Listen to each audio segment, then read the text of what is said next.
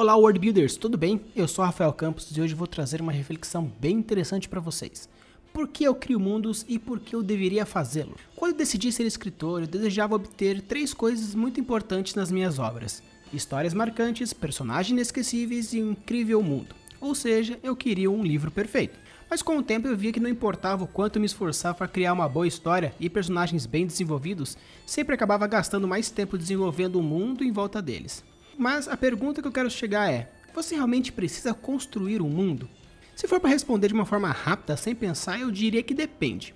A real necessidade, entre aspas, seria só se a história se passasse em algum lugar diferente da Terra. A coisa que eu gostaria de reforçar é: quando se fala de criação de mundo, não leve ao pé da letra. Criar um mundo não significa fazer um planeta inteiro. Criar mundos engloba cultura, política, sociedade, clima, vegetação. Além do mais, mesmo pensando nesses fatores já citados, você não precisa criar uma economia, criar uma política, uma cultura. Apenas pensar nela influenciando os personagens e a plot já é até um pensamento de world building. Então vamos tentar tirar esse conceito falho de world building, pois criar um mundo não é parir um local do zero, inventar algo novo, ter uma ideia nova e se pensar como o cenário influencia os personagens e a história, e vice-versa. Criar uma montanha que voa não é world building, é apenas capricho de fundo. World building seria pensar como a montanha interfere no relevo, na cultura, na crença e na visão de mundo das pessoas que vivem em volta. Você não precisa criar tudo isso para cada elemento do seu cenário, mas se você coloca na sua obra, dê uma importância para ele. Pois se você não der, quem dará? Pior ainda, caso o público dê valor para alguma coisa que você, criador ou criadora, não deu, ele vai se sentir traído no final. A construção de mundo não se limita a apenas colocar elementos físicos e não físicos na obra, mas sim transportar o público para a obra. Em essência, a construção de mundo como uma maneira de transformar experimentos, pensamentos e ideias abstratos e não abstratos para deixar a ideia mais comunicável. As pessoas, em geral, interpretam os elementos de construção de mundo como matéria, ou seja, objetos estáticos que compõem um cenário. O worldbuilding é como um quadro.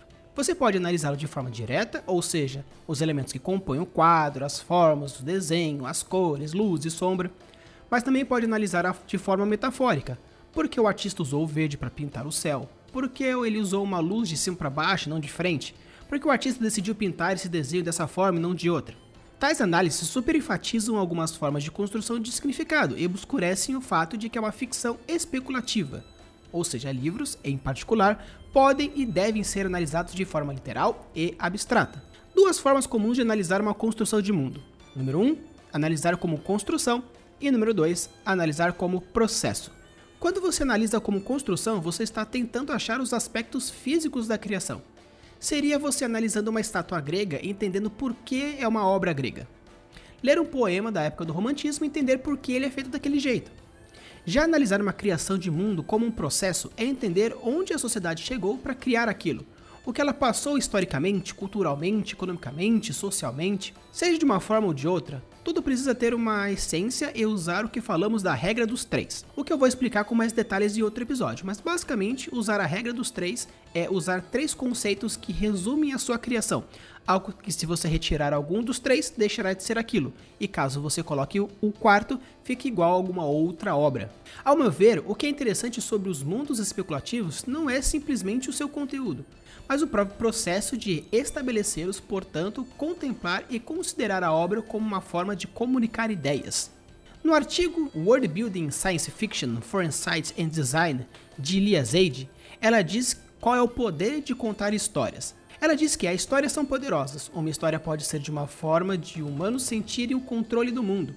Eles permitem que as pessoas vejam padrões onde há caos, ou seja, onde há aleatoriedade. Os humanos tendem a ver narrativas onde não existem, porque podem dar sentidos à nossa vida, uma forma de resolução de problemas existenciais. Criar uma ficção é o mesmo que a nossa habilidade de visualizar as possibilidades fora da nossa realidade imediata. O historiador Ivan Noah argumenta que a nossa propensão em criar e perpetuar mitologias de massa que definem a humanidade e o nosso domínio sobre a realidade. Frequentemente, as histórias têm o poder de nos mudar a nível fundamental, porque nosso cérebro processa as lições morais codificadas nas narrativas de maneira diferente. Os pesquisadores descobriram que narrativas que apelam a valores protegidos, incluindo os valores pessoais, nacionais, religiosos, essenciais, podem ser particularmente eficazes para influenciar os receptores. Os valores protegidos resistem ao compromisso e estão vinculados à identidade, ao valor afetivo e a tomada de decisões morais e outros aspectos da cognição social. Quando encontramos lições morais na forma de uma narrativa, nosso cérebro mostra um aumento de atividade e nos envolve mais profundamente do que de uma outra forma. A doutora de neuroanatomia da Universidade UFMG diz em seu artigo O diálogo entre a neurociência e a educação, da euforia aos desafios e possibilidades. Viver é interagir.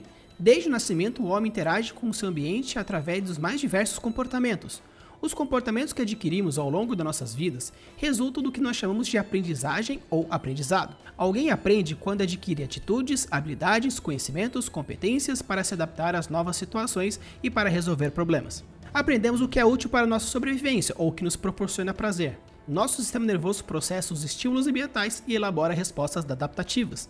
Assim, quando você está criando o mundo na, em volta do seu personagem, você não apenas está deixando mais esteticamente arrumado o local para acontecer a sua história, e sim propiciando ao leitor formas de estimular suas regiões cerebrais na forma de emoção e estímulos sensoriais. E não apenas para ele, mas também para você, que é o criador do mundo. Então, respondendo a primeira pergunta lá atrás, por que eu crio o mundo? Eu crio mundos para estimular o meu público nas suas diversas áreas do cérebro e respondendo por que eu deveria fazê-lo. Primeiramente, porque eu gosto, e segundo, por que não. Se você tiver mais interesse por esses artigos que eu coloquei, os links deles estarão na descrição do episódio e no meu site www.worldbuildingparatodos.com.br.